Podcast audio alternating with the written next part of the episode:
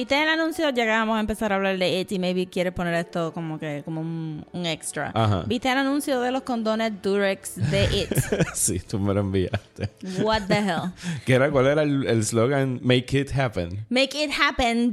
Tenía un typo en el status, which is not great. No, eso no les ayudó. No, vaya, un amigo, este Dani, un amigo mío me dijo, ¿tú te imaginas un typo en el expiration date? Esto es como que a problem.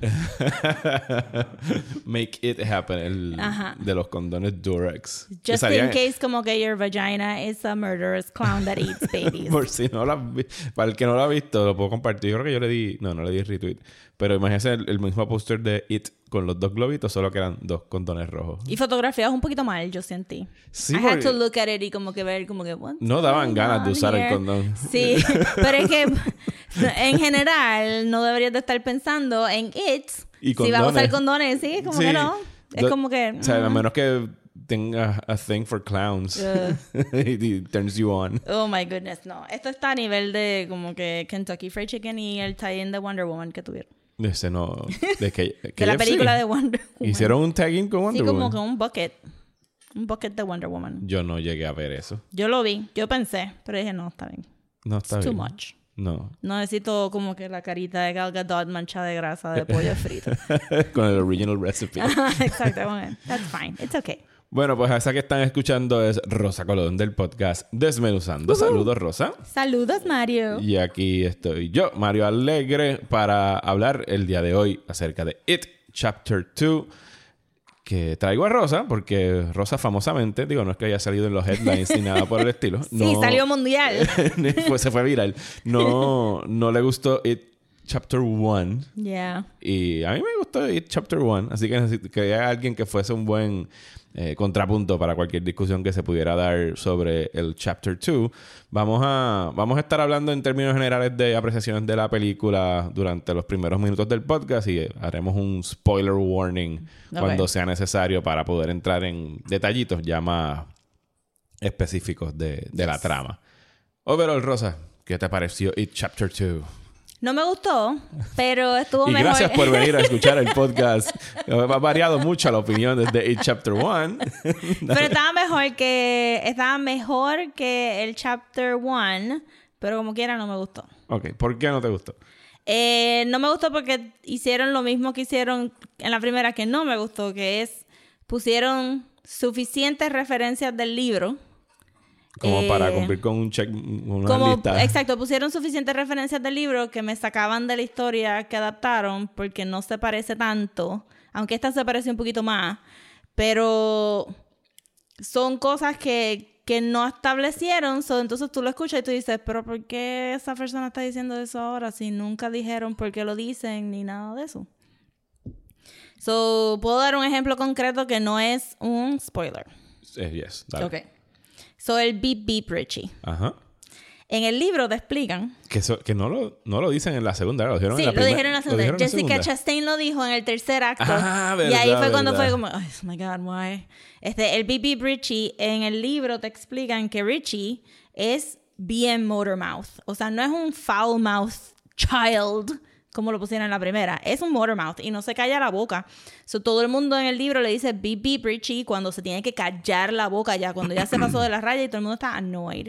Y lo dicen mucho en el libro. Y lo dicen mucho, yo me acuerdo en la miniserie también En lo la dicen mucho. Sí, porque te dicen beep beep Richie, ya, cállate la boca, deja de joder tanto. De hecho, el- el- en términos de cómo el personaje habla, se parece más a Eddie Que que seriously Richie. Porque miscast. Eddie no se calla la boca. Ajá. Eddie, el, el actor de Eddie en la primera fue el único de los nenes que de verdad me gustó un montón. Yo sé que la nena estaba killing it, pero el nene, como que el nene que hizo Eddie estaba shining y después lo hizo súper bien en Shazam también.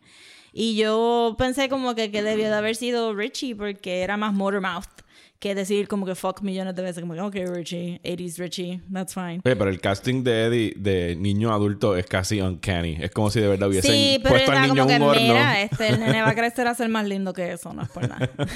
estaba nice, porque se parecía un montón, pero era como que bendito, él, él va a ser lindo cuando crezca, no tenían que poner feito. O sea, que tú estás diciendo que el problema es que la adaptación es más como poner unos signposts. Exacto, porque entonces en la primera tienes, en el tercer acto también, el, el payaso le dice beep B.P. Richie y tú sientes que Te falta algo. las 25 personas, las 25% de personas en el cine que entendieron la referencia están going, como en el libro. Y la otra público. persona está como que, ah, ok. ¿Por qué, le- Beep, beep. por qué le tocó bocina a Richie? Ajá, exacto.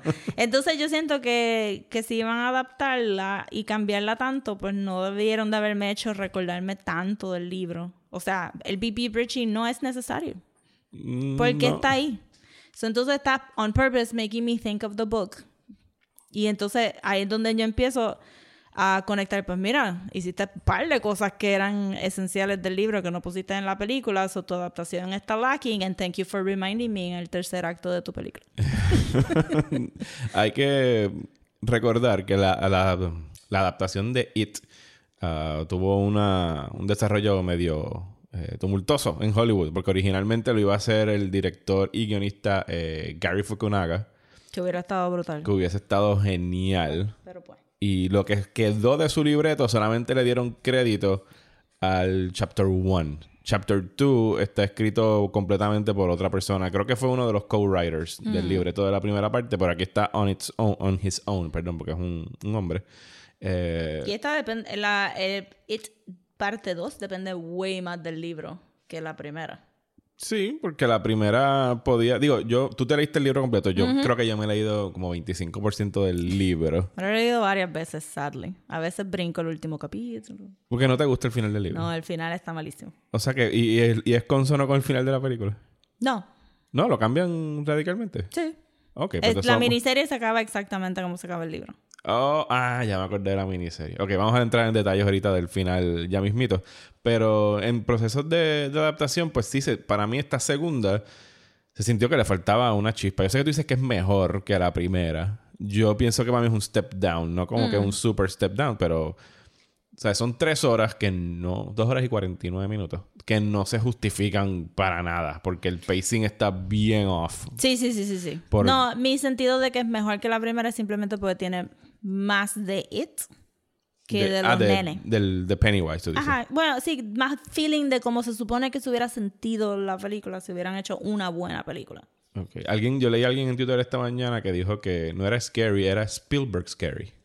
y nunca había escuchado esa categorización de scary. Y tienes razón, porque sí, Sí. la, la primera parte pues tiene mucho de pues ese Stand By Me. Bueno, eh, tiene de Stephen King, porque Stephen King y Spielberg y todo lo que han estado sacando de Stranger Things pues viene de, de ese, misma, Sí, de ese mismo pool de ideas de chamaquitos en situaciones de, de horror.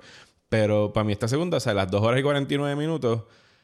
Pues sí, el elenco está bueno. Específicamente Bill Hader, que se roba Eh, no, Bill el Hader es el único bueno. O sea, es como que hay que ir a ver a Bill Hader. Es la razón De para ver esta sí. película. Porque él se la come. O sea, es- su personaje es el que tiene más desarrollo entre las dos películas. Como él y Eddie, fíjate. Él y Eddie debieron haber hecho la película sobre la relación de él y Eddie. Es que a mí me, sí, a mí me en hubiera lugar de Beverly que... y Bill. Y Bill, que es Bill es un huevo sin sal, como dice la gente por ahí.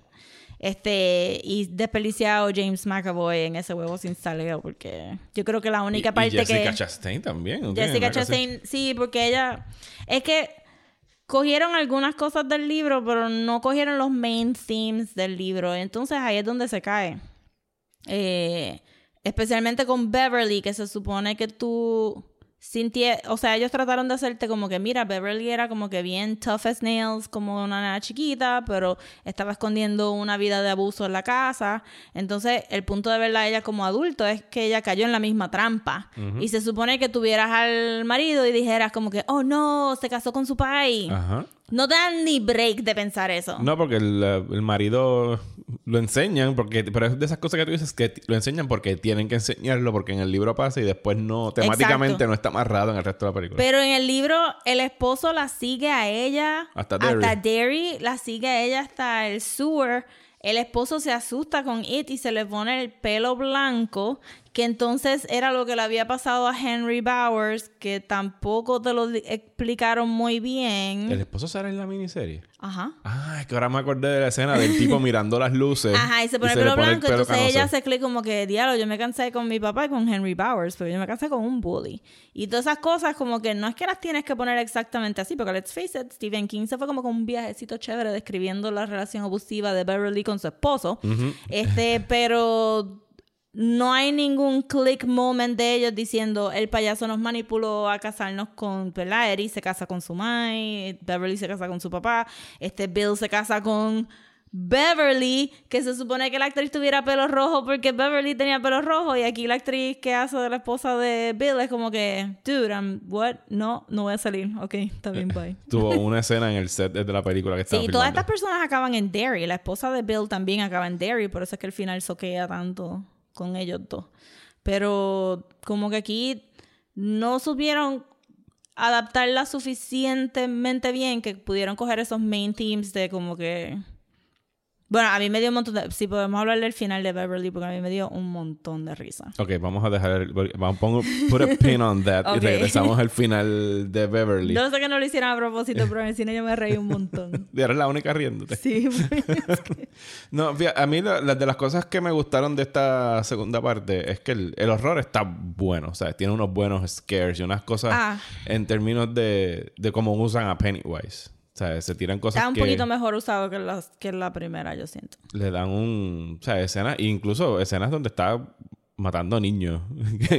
Que yo me parece que en la primera no nos enseñaron tanto tan gruesome. no, fuera de Georgie que le arranca el brazo, que Sí, cuidado. es bastante gruesome. Pero aquí hay otros dos nenes que no la pasan bien cuando se encuentran con él. Ay, Dios mío, shout out a Joel que se, pasa, que se pasó diciendo, es que it no pasaría en Puerto Rico porque el momento que Georgie está caminando solo por la calle estaría una señora, mira nene, que tú haces solo por ahí, vete para tu casa que está lloviendo.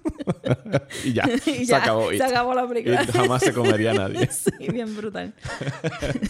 Eh, pero al mismo tiempo, mientras todo eso está muy bien y tiene tremendos scares y tremendo uso del horror, que de hecho, el uso de... Bueno, no, no vamos a hablar del final todavía.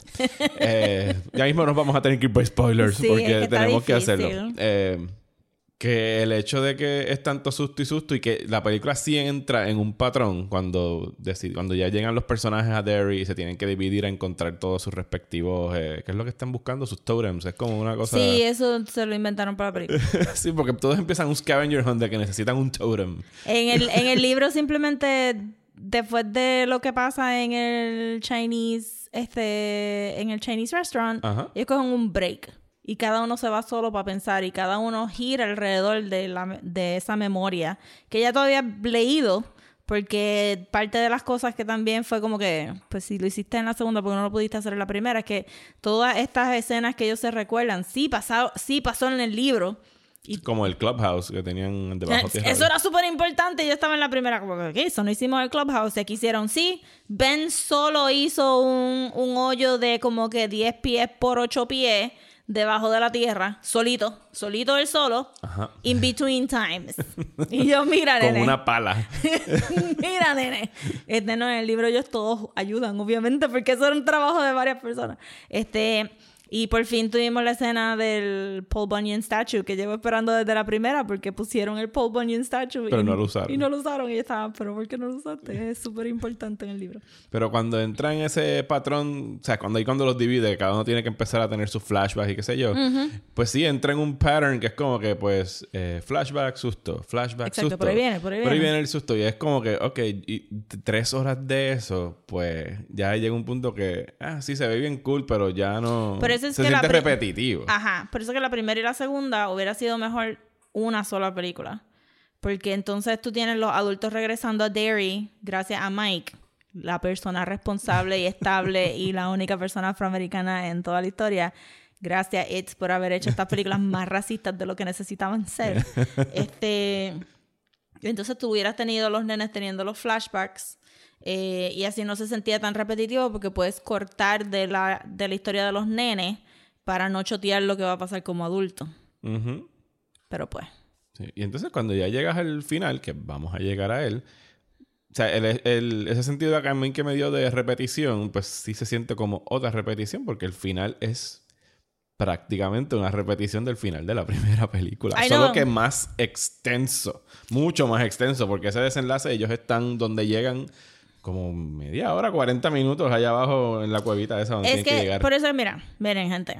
Esta película went out of their way to be extra racist. No es que Stephen King en, lo- en los 80, ¿sabes? Él tiene sus problemas con el Magical Negro, con el Magical Native Peoples. Primero, que antes, de, antes que todo, Mike es el protagonista del libro. Eso era el- como que el groundbreaking thing. Como que Stephen King escribió un African American protagonist y él es el que lleva todo. Entonces, este. Aquí lo hicieron súper inestable. Y para colmo, fue a visitar a los Native Americans que no salen en el libro. So they really went out of their way para portray este magical native people que lo llevaron a él en un viaje. Hello. Eso a mí me, me chocó un poco porque Oh yo no God. estaba al tanto de ese Para que detalle después del no origen. sirviera para nada. Sí.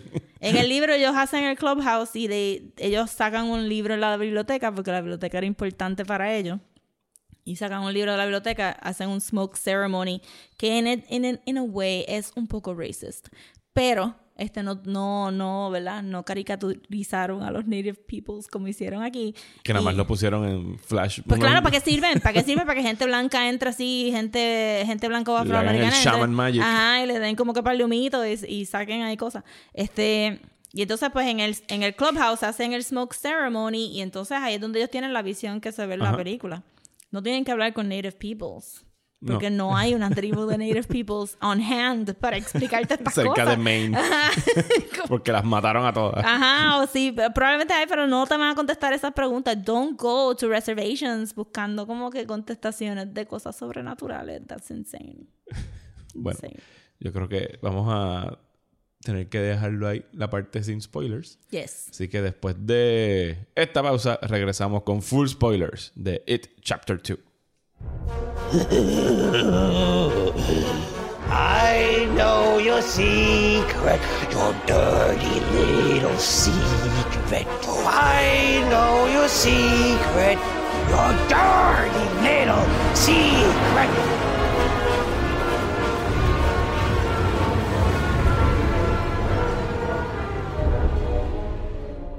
Spoilers. Todo se vale. Vamos a hablar de Reggaeton air horn. It Chapter 2, Spoilers Mode On. yes. Ok, ¿qué querías ahorita decir del final de Beverly? Eso es- me acuerdo de ese pin. Sí, está súper funny porque el, una de las cosas que te dicen que el payaso hace es que ninguno de la gente que ninguno de los de los losers Ajá. tienen babies, no pueden tener babies y Pero Eso no, lo dicen en el libro, no en la película. no te lo dicen en la película, pero pero obvio como que Bill y la esposa no tienen babies. Pero quedan estériles porque vieron los deadlights o algo así. porque ¿o el qué? payaso no quiere que tengan hijos. Ok. Punto. Igual que el payaso lo hizo successful, el payaso Pero en el libro te dan a entender que ellos son exitosos por it. sí, O sea, él manipula desde Derry lo que les está pasando sí, en sus porque vidas. mientras más successful menos quieren regresar. Ajá. So, todo el mundo menos Mike es successful porque este Mike se quedó en Derry y entonces los demás se fueron pues para no regresar, pues entonces Richie es un celebrity y Eddie tiene tenía un limousine, un driving limousine, pero también que fueron un, un crisis este eh, estaba funny, eso Ajá. estuvo funny. Este y todos los demás. Pero la cosa es que te habían mencionado que Beverly estaba trying for a baby Ajá. pero obviamente el esposo es súper abusive. Pero entonces al final del libro te dicen que Beverly y Ben tuvieron un baby. Ajá. Pero como son millennials y los millennials no tienen babies, en la película le dieron un perro y me dio mucha gracia verlos ellos dos super successful los dos. Ellos pueden pagar Con por su yate. babies. Ellos Ajá. pueden tener todos los babies que quieran. Y están en su yate, pero tienen un perro y le pusieron el perro y me dio mucha gracia. Fíjate, no sabía ese detalle de que... Me imagino que It los mantiene fuera de Derry porque les tiene miedo. Ajá. Ok. Sí, sí, porque they hurt him. El punto es como que they hurt him y este él no quiere que ellos regresen. Y él sabe que hicieron el pacto, porque la primera vez obviamente no lo mataron. Pues entonces él sabe que hicieron el pacto, entonces mantiene a Mike. Este, en, Mike se queda en Derry, se pudo haber ido.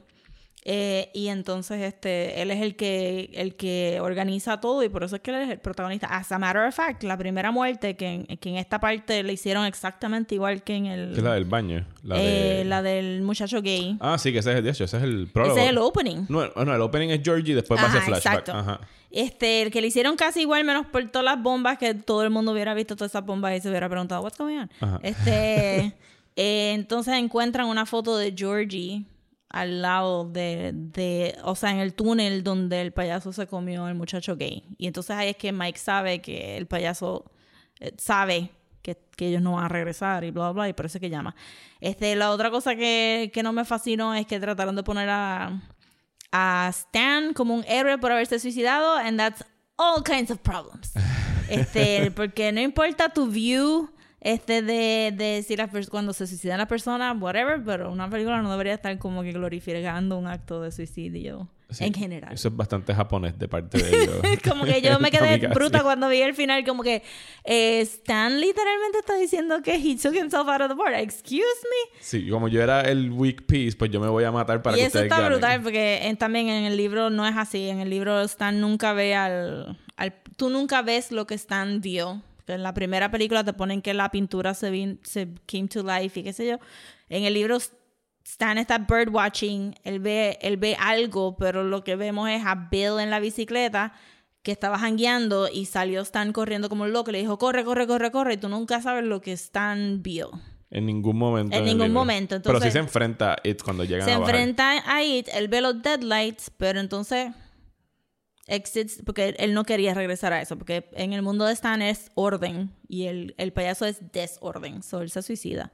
Y te hacen como que todo este thing de que los trataban súper mal porque eran judíos y ellos estaban tratando de asimilarse y belong, pero había mucho, mucho prejuicio contra ellos porque eran judíos, entonces él, él pudo tener su success a pesar de eso y después se suicida.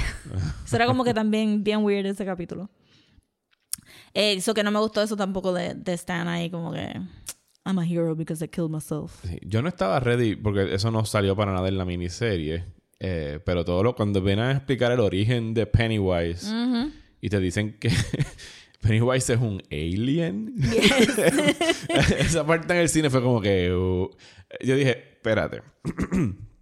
¿Esto es un invento de la película o de verdad Stephen King lo puso como un alien? Y cuando caí en cuenta, bueno, Stephen King, como muy bien él dice en la película, él siempre caga los finales y es notorio por los finales, así que esto muy bien pudo haber sido Stephen King. Sí, yo Stephen creo que fue su, su manera de meter algo ahí medio Lovecraftian. Pero que no lo necesitaba. Porque No. para mí, lo, o sea, lo genial de It es que, pues, It can be anything. It es lo que tú le tengas más miedo en el mundo. Pues es esa manifestación y puede ser, o sea, el, el origin of fear de toda la vida de la humanidad. No tiene que haber sido algo que llegó de otro planeta para que nos Ajá. asustara.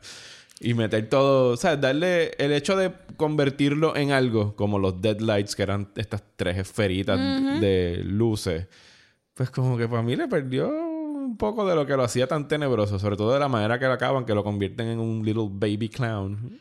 Sí, que eso no pasa en el libro tampoco. Y eso fue también fue como que, pues, diablo, le pagamos a Bill Skarsgård zafacón de chao, vamos a usarlo porque al final supone que fuera una araña full. Bueno, que estuvo cool cuando se convierte Ah, en sí, araña. sí. Estos, estos CG effects de la segunda estuvieron a little bit better Hizo que la un híbrido primera. ahí entre Pennywise y la araña. versus- Que se supone, porque desde que a mí me gustó mucho el diseño de la ropa. Ajá. Y se supone que tú pensaras en una araña desde que lo veías, porque él tiene el torso tan largo, el actor tiene el torso tan largo y le hicieron los segmentos con, con los codos así bien puffy, el traje. Como que había tanto potencial bueno en esta película. Está bueno, pero lo saben usar en ciertos momentos. O sea, el production design Eh. está bueno. O sea, en términos del, del horror. De, tiene, dale algo, Rosa. Dale algo. Concédele Eh, algo. Bill Hader, de- de- full Vamos Bill a hablar de Bill Hader. Yes. Lo- lo- conseguí algo que Rosa quiere hablar. Eso fue lo único cuando salí de la película te decía, Bill Hader es la única razón por la cual esta película es watchable porque este ni Y James que, hacen, y que McAvoy- le hacen cambios al personaje de, de Richie. Para bien Sí. y para mal, según ya hablamos fuera de... Sí, sí, I mean, Vamos- vamos, son cambios cosméticos, no son súper profundos. Bueno, no, porque lo que hacen aquí es que te indican que Richie... Perdón, déjame hacer un paréntesis. Dije, los CG effects del payaso son mejor que la primera. Los CG effects de The Aging, esos niños fueron innecesarios y se vieron super weird. ¿Verdad que sí? Oh yo pensaba que había sido yo cuando la vi. Pero cuando están en el, en el clubhouse específicamente. Pero no todo lo que tiene que ver con, con, con Eddie, este, perdón, con Richie, que es Finn something. Porque creció un montón Uf, ese chamaco. feito. Como que brand de Game of Thrones, feito. yo no sabía que había una categoría para Brand. Es que fue impresionante. Sí, eh, en las escenas del clubhouse y me, me causaba confusión porque se los aplicaban a unos y a otros no. Sí. Ah, Porque a la, mucha- a la actriz que hace de Beverly... no, ya se quedó igual porque ella probablemente había dado estaba- el estirón. Y ya había, se había desarrollado más que los varones, que se veían más nenes. Eh, pero a Ben, Los cachetes, yo sentí. como que parece que el, el actor había rebajado un poquito y tuvieron que inflarle los cachetes para Sí, se añadirle veía grasa. weird. El nene de este Eddie, porque lo vimos en Shazam y ya era más alto. Pero la carita no lo había cambiado tanto. Es como que no lo hagas, déjalos así ya y puedes pensar que pasó un verano y crecieron un poco. No tienes que meterle CGI o llama a Marvel para que te Es que presten el un de-aging. montón. Está bien, pero es mejor que se vean ¿Tú sabes lo que hubiera bien. sido mejor todavía? Que hubieran planeado esto bien y hubieran filmado todas las escenas de cantazo, porque al final del día solamente la escena de Richie era extra que, que no salía en el libro. ¿Cuál de Richie? La del cine. Eh, la del arcade. Exacto, la del arcade que Sí, estaba en el porque cine. la, la escena de Richie en el libro sí es en el cine, pero está viendo como que Monster Flicks. Sí, y hay algo con el Wolfman que It se convierte en el Wolfman. Ajá, exacto. Y entonces para aquí, pues obviamente en los 50 no había un arcade, pues aquí los petaron en el arcade. Y el porque Wolfman tuvieron- es de Universal. Creo que en cierto momento consideraron, porque creo que siempre tienen en cartelera eh, Nightmare on Elm Street, creo que te llaman Dream Warriors. Consideraron que hice- hacer lo mismo con Freddy, que es un Oh God, monstruo no. de esto, pero hubiese sido demasiado. No, no, no, no. No, demasiado Ready Player One. sí, como que ya, stop it. Así que lo hacen con el Wolfman en, la original. Pero como es Universal Warner, pues no se Pues entonces el cosas. big reveal es que Richie es gay. Eh, pero siento que fue un poquito un, un- algo medio cosmético porque nunca lo dice en voz alta y he doesn't actually come out a sus amigos. Y a pesar de que no estaba implied en el libro y es un a bit of a step, especialmente para Warner Brothers, que no se conoce por ser la cosa más gay friendly del universo. No, ni, ni minority friendly. Ni minority, Sobre todo si nos dejamos llevar por... ¿Tuviste lo que pasó con la guionista de Crazy Rich Asians este weekend? Eh, que le... ¿Qué fue? Leí los headlines y dije como que. Bueno, que al... al eran Ah, co-writers. que le pagaron menos que al... No al le tipo- pagaron menos. Al tipo, al guionista blanco, Le pagaron mucho más. le pagaron un millón de dólares por el libreto y a ella le querían pagar, creo que eran 100 mil. Una cosa así. Ella dijo, pues muy para carajo. Y lo- ellos le dijeron que le iban a pagar entonces... Que el, no, el, co- el coescritor dijo que le daba la diferencia de su paycheck. A esa parte no la vi, fíjate. Y sí, porque yo leí eso, que ella le dijo, el, el co-writer dijo, pues yo te doy la diferencia. Y ella dijo, que no se supone que seas tú, se supone que sean ellos. Y si Ajá. ellos valoran mi trabajo, pues lo van a correr. Y she, she said, fuck you. Y dijo, no, no quiero, no quiero los chavos, ustedes los jodieron todos. Porque Warner no se está pendiente a los optics. Cómo se ven esas no cosas en el exterior. Es como que, ¿te recuerdas cuando ellos dijeron, este, no queremos hacer más películas de mujeres protagonizando? ¿Fue Warner el que dijo eso? Alguien lo dijo en una fiesta, la gente se corrió por todos lados. Warner Brothers dijo, no, no, nosotros no dijimos eso. Y después por los últimos, por los próximos tres años no, No sacaron hubo. ninguna película con un female-led protagonista. Ay, Warner Brothers. Pero igual que se dice Warner Brothers, son todos los otros estudios, solo que ellos son los que los han mangado diciendo, Ajá, porque eso es el pensamiento Porque ellos van y ellos dicen, es, es- este, no queremos película con X y después lo hacen. Los únicos que están en not el, shamed into doing the opposite. los únicos que están en el minority y female business ahora mismo son Disney y es porque les conviene en términos de chavos, porque si Y no saben a la primera excusa, tú sabes que eso va a cambiar por completo. Sí, pero se tardaron un par. Sí, se trataron muchos tardaron años. par. Pero ahora no, ahora todo es Ray y Finn y no es Finn, es Finn. Sí, es Finn. Finn. Este, pero no sé. Vamos a ver. Viene una película de Black Widow, Rosa, tu favorita. Pero volviendo a It, porque no queremos agitar a Rosa. La, mi cosa con eso es que como no lo dijo en voz alta, siento que es bien fácil editar el contenido gay de la película para mercados que no quieren ver Como cosas gay, China como Rusia. China y Rusia. Y entonces tú simplemente tienes que quitar dos segunditos de él regresando al puente eh, al final para no tener confirmación de, de que él es gay. Versus que Si en el Chinese restaurant, este, cuando Beverly lo molesta y le dice, ay, este, tú no estás casado, yo no me imagino contigo casado, él pudo haber dicho, bueno, my boyfriend doesn't want to get married, so Y whatever. ya, y just ya. drop it. Ajá, y ya, y todo el mundo hubiera hecho, ah, ok. Y ya está. Este, siento que Bill Hader Eso trajo... hubiese sido una movida bien. bueno, voy a volver para atrás. Bien Marvel. De que vamos a incluir un gay character en Avengers Endgame y de repente, ah, yo te juro que yo no me di cuenta del gay character. Cuando yo vi eso después en Twitter fue como que. Pa, ¿Hubo un gay character en Endgame? Sí, y fue que como que, así. ah, no, es el director que estaba hablando, de- que dice que- que es su boyfriend. Yo, como que, Sí, but my husband likes Ah. salads. I'm gay. ya. My boyfriend likes salads. We're inclusive. ¿Vieron? Tenemos Sí, un gay character. Como el, el de Beauty and the Beast. Va a bailar tres segundos al final con un hombre y se acabó la película. Ajá. Gay Mira inclusion. Hay un gay character. o lo que le hicieron a Valkyrie. Ajá, exacto. Como que, that's her friend. Y todo el mundo, no, she's gay. No, but that's her friend. Este, pues aquí lo mismo. Eh, siento que, que estuvo nice y eso, pero no, no lo voy a súper celebrar. Eh, pero Bill Hader se la está comió nice- anyway. Sí, está nice dentro del desarrollo que le dan al personaje que pues tiene más carne que el- todos los demás. Sí. Que están... no tienen nada de carne. Pero... Bendito, sí. Pero sí, Bill Hader, ¿sabes? En los chistes está spot on. Hubo un chiste que yo dije, uh, él sabe exactamente en qué película él está. Y él está a otro nivel que los otros que se creen que esto es una película en serio. Cuando se tripea el baile de Pennywise. Sí, sí.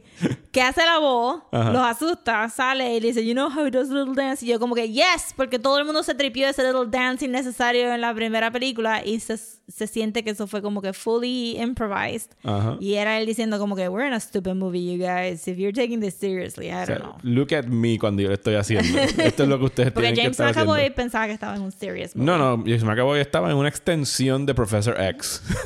Era Professor X caminando en esta película. La única parte que me gustó de James McAvoy fue un segundo en el Chinese restaurant que él estaba comiendo y tenía la cara tan roja de reírse que yo que eso tuvo que haber sido también improvisado. Así que, que, que yo me imagino que con Bill Hader ahí. Ajá, y con el actor que, no sé quién es el actor que hizo de Eddie, pero se veía también que era quick, para hacer quick witted. chiste. Ajá.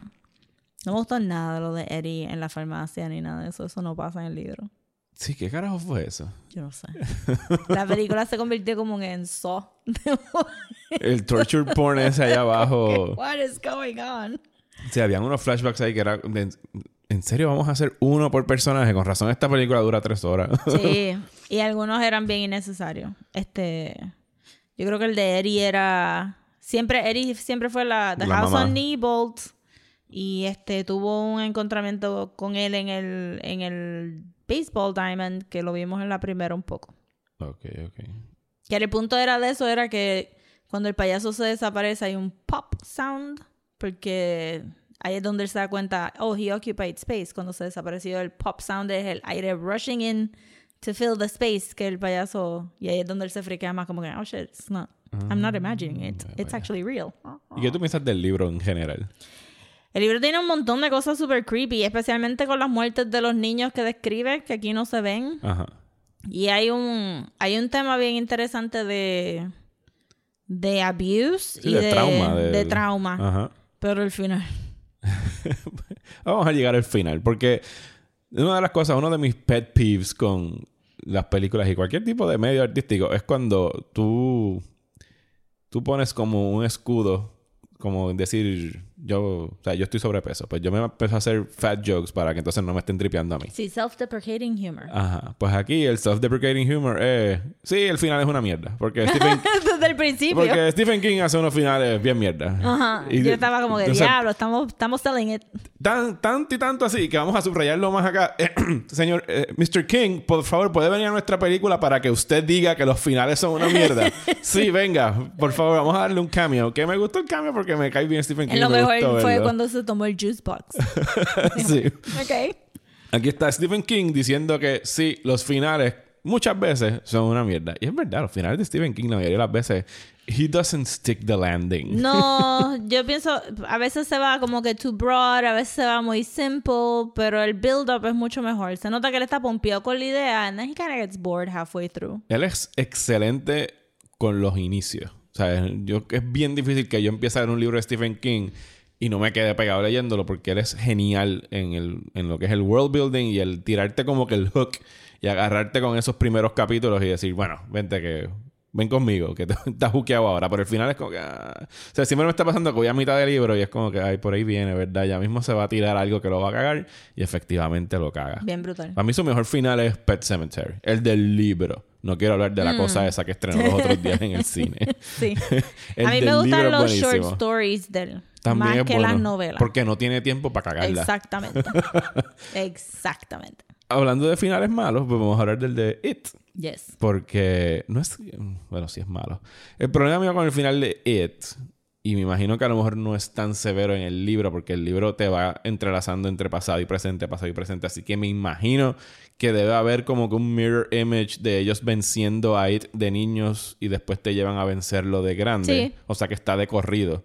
Pero en términos de película, al decidir dividir en dos el pasado y el presente, eh, pues se siente como la misma película otra vez con un cast adulto, porque llegan hasta el fondo donde él está metido y tienen el Tienen que ir al fondo, fondo. la manera de vencerlo es lo que se tira Jennifer Connelly en Labyrinth de You have no power over me y cuando Which ellos is- That's not how that works. cuando ellos llegan a esa realización, a esa idea, es como que, ah, pues ahora te podemos ganar porque no te tenemos miedo.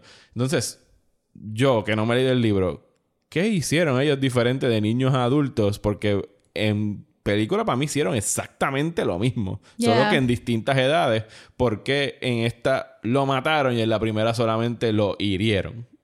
Why? Porque la necesitaban dos partes. ya, that's it. Ya, that's it. Eh, lo que, lo que va, comparado con el libro, lo que sí pasa es que los nenes no los persiguen a su lair. O sea que, Ah, cuando él cae en la primera parte que él se ajá, que se va por el Ajá. drain, pues los nenes no lo siguen en el drain y los adultos sí.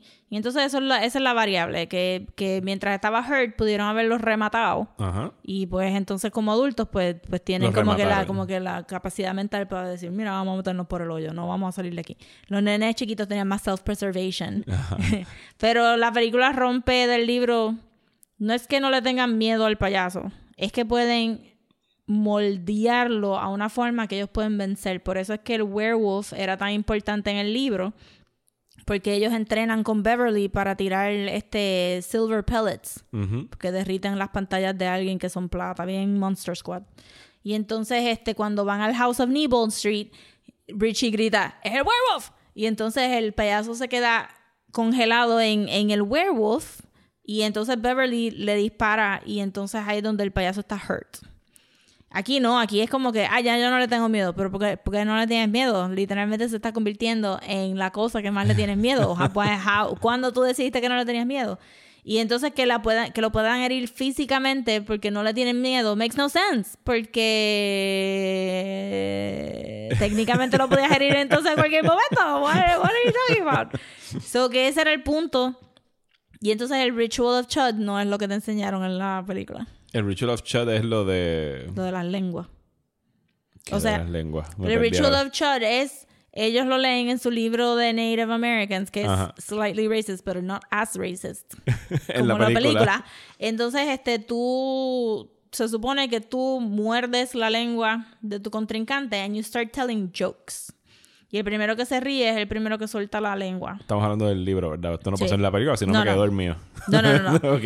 Pero entonces este es mental, ¿viste? No es actual physical. So No hay Bill- nadie mordiendo la lengua de Pennywise. Exacto. Este Bill entra en este, como que, en este thing con Pennywise, donde Pennywise lo está jalando en el astral plane por todos estos lados y ahí es donde ven la tortuga. Todas las tortugas que aparecieron en la película eran un inside joke de la tortuga que Bill, porque la tortuga vomits universes y esto entonces te está diciendo de que este cosmic scale de it que era tan grande y está viniendo aquí a comerse estos nenes chiquitos. Entonces, la cosa es que cuando son adultos se supone que todavía se sientan que son niños. If I believe it, it must be true.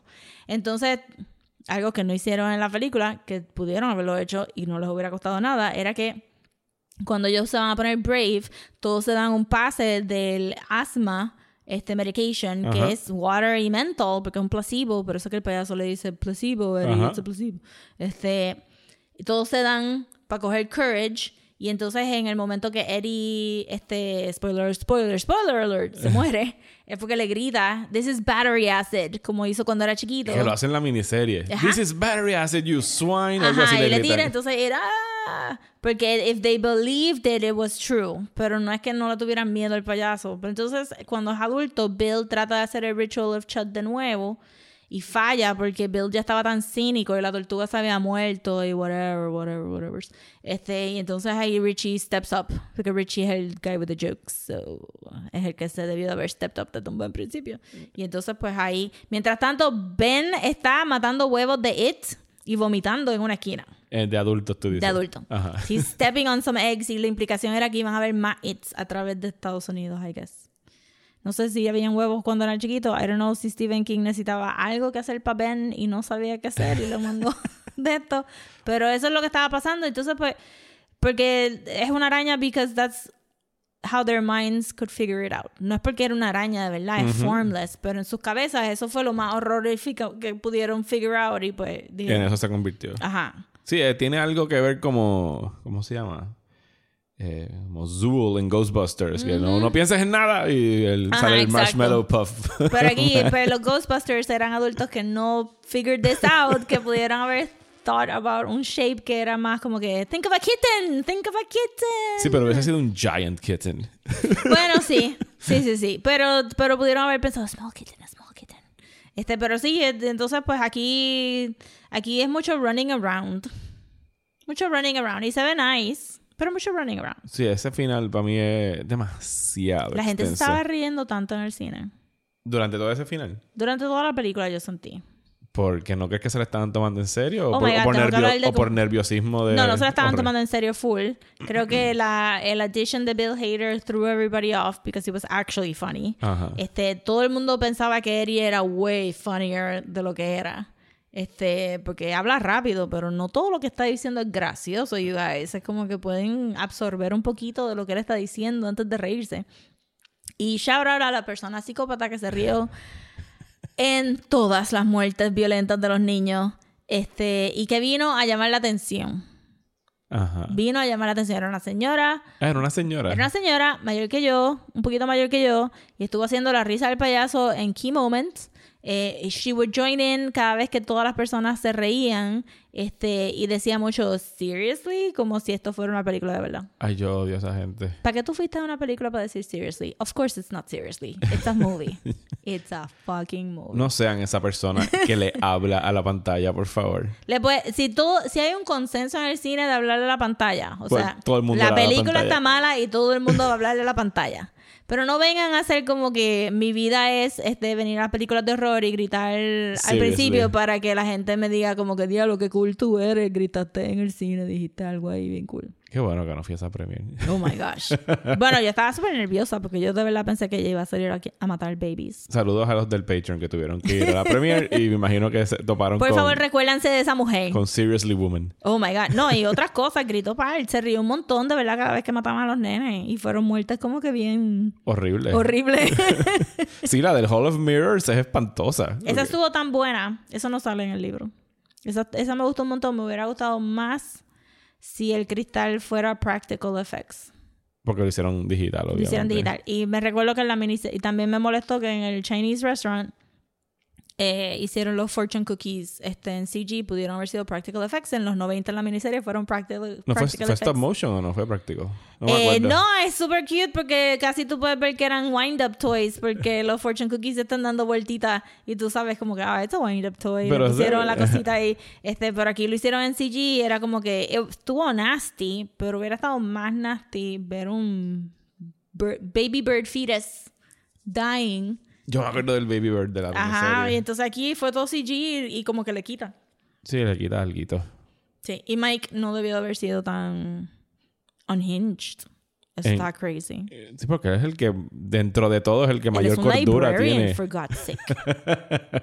tiene que tener algún temple y, y mesura para bregar con todo eso. Ajá, me recuerdo, y también este, me recuerdo, creo que fue en Needful Things en el libro que te mencionan los Hanlon Twins. So tú sabes que Mike se fue de Derry y que tuvo gemelo en algún Oh, momento. Fíjate, eso es Él- él conexión no la había conecta- hecho.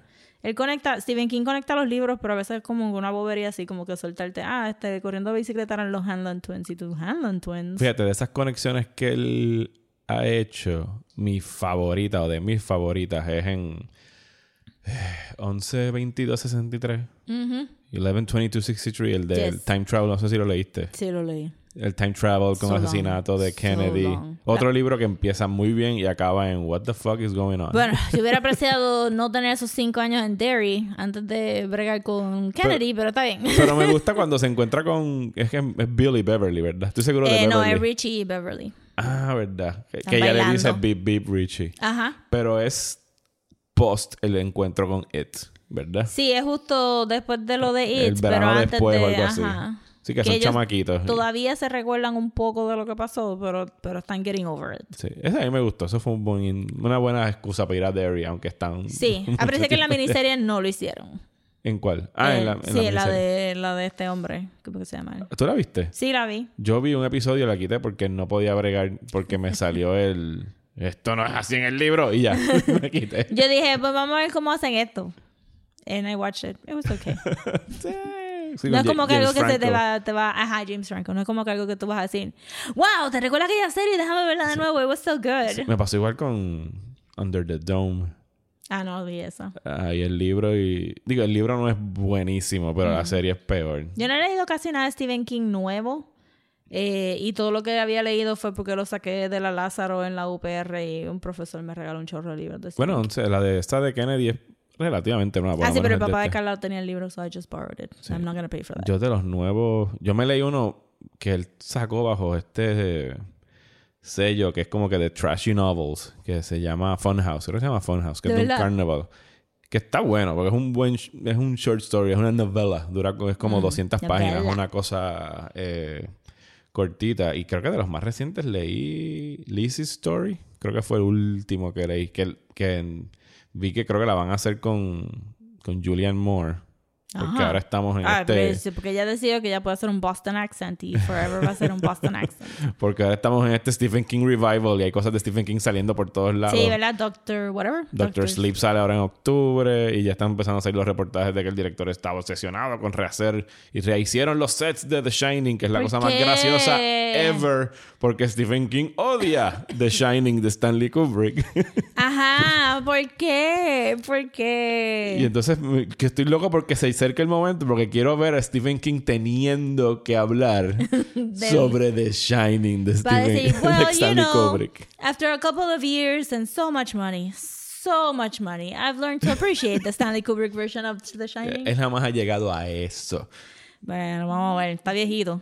Bueno, sí, ya está viejito. Pero Ya creo que el director wear, de wear, esta... your- wear you- wear him down. Como que, mira, ya te va a morir, acéptalo. Sí. Acéptalo que fue una buena película. Yo creo que él dijo que el... No Stephen King, el director de Doctor Sleep. Que... Que Doctor Sleep, la película, es una secuela a The Shining, la película, y The Shining, el libro. Bueno, más vale con todo el footage que pusieron en ese teaser trailer de The Shining, la película. Que cuando yo vi el teaser, yo pensaba que era... Que estaban usando footage de The Shining. Pero no es que rehicieron el set del ¿Viste? pasillo Entonces de tú The me Shining. dices eso y yo digo, pues they cut corners somewhere else y esta película va a ser una mierda. Porque, porque tú vas a rehacer el... Si ya si tú tienes los derechos de la película y tú puedes usarlo, ¿no? Sí, pueden usarlo. Pues entonces, ¿por qué estás rehaciendo Me qué? imagino que a lo mejor querían unas tomas que el señor Kubrick no hizo en el 80 y pues CG that shit entonces. Como Pero que- Stephen King lo hizo en una computadora. ¿Qué Stephen King? Steven Spielberg lo hizo en una computadora para Y de seguro que One. todavía tenían los modelos, todavía tienen los renders, Warner todavía como que Brothers. todo, todo Eh, está ahí. pasarle- no, yo no quiero hacer eso, quiero hacer practical. Tenían que pasarle el hard drive al estudio. Oh my vida. god, todo eso, sí, todo eso es proprietary. Él, él pudo haber usado eso. Yo no leí Doctor Sleep. Yo tampoco, ahora menos. No me llama mucho la atención. No, ¿por qué? Es como que, ok, nene, creciste, you're psychic, felicidades. Yo, ya no- yo creo que ya acabamos de decir todo lo que podíamos Sí. decir de Stephen King. este Fíjate, como- sí, bendito. It, it pudo haber sido una mejor película y si, si quiere, si alguien quiere hacer un, un este un supercut de Pero las lo dos van a hacer. ¿Tú no lo sabes? Pero las dos películas juntas. Yes. Pero que no duren seis horas. Eso es cheating. No, un supercut de dos horas y media, como Dios manda. No. Bueno, ni siquiera la miniserie hizo eso, Rosa. La miniserie creo que eran Pero dos, pudieran haberlo dos hecho. La- La, miniserie tuvo O- un chin chin, demasiados montajes con música de ellos comiendo en el Chinese restaurant y de haciendo el Bueno, damn. lo que dijo Muschietti, que es el director, es que están contemplando hacer un cut de las dos películas. No sé si es sencillamente vamos a poner la primera, Sí. la primera película y después ver la segunda, o es que en verdad va a regresar y va a ser el, el va a in- interconectarlas el pasado y el presente durante cinco Uh, horas. La única otra parte que me pareció que fue como que de más, como que yo dije, diablo, te pasaste de la raya un poquito, fue la, la parte que, que este Ben tiene su momento y entonces este tienen a la nena de a la nena de Beverly prendida en fuego. Y se veía bien scary. Ah, el Winter Fire. Ajá.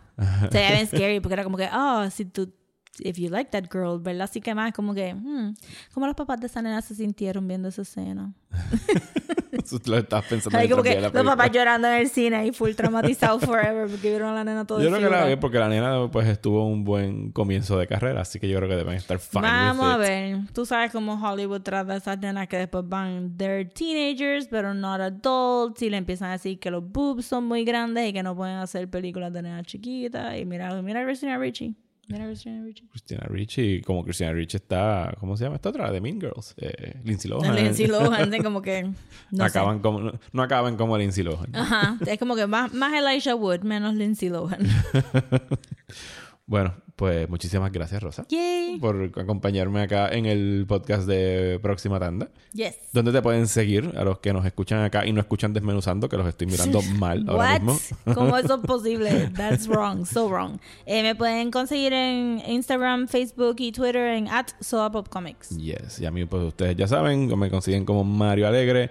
Próxima tanda eh, en la página, en las redes sociales. Muchas gracias, como siempre, a todos ustedes por el apoyo aquí a través de Patreon. Este podcast es exclusivo para ustedes y regresaré este mes posiblemente a hablar de Ad Astra, la nueva película de James Gray con Brad Pitt. Y a lo mejor me invento otra cosa, pero no estoy seguro todavía. Cuenten con el de Ad Astra. y si cae alguno otro, pues será sorpresa y será un buen bono. Muchísimas gracias.